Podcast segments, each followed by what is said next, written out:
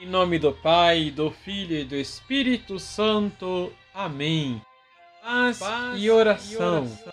Olá, que a graça e a paz de nosso Senhor Jesus Cristo esteja com você. Celebramos hoje Santo Atanásio. Nasceu em Alexandria no ano 295. No concílio de Nicéia acompanhou o bispo Alexandre a quem sucedeu no episcopado. Lutou corajosamente contra os arianos, tendo por isso suportado muitos sofrimentos, e foi várias vezes condenado ao exílio. Escreveu importantes obras doutrinais e em defesa da verdadeira fé. Morreu em 373. Santo Atanásio, rogai por nós.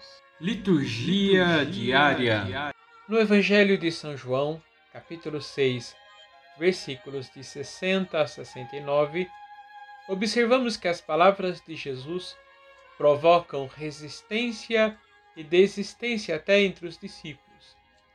Para eles, seguir Jesus seria um fracasso, por isso se recusam a segui-lo no amor até a morte. Muitos conservavam a ideia de um Messias rei que viria para destruir o poder de Roma sobre Israel e por isso não querem seguir Jesus até a morte, entendida por eles como fracasso, e não assumem a fé por medo de se comprometerem. Os doze apóstolos, porém, aceitam a proposta de Jesus e o reconhecem como Messias, dando-lhe sua adesão e aceitando as suas exigências. Pedro fala em nome de todos a quem iremos, Senhor? Tu tens palavras de vida eterna. Vamos rezar. Senhor, a quem iremos? Só tu tens palavras de vida eterna.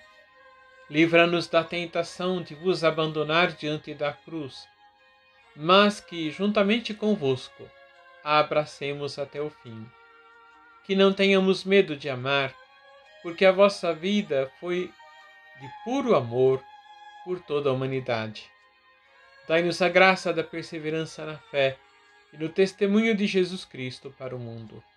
Livra-nos do mal e dá-nos a vossa paz.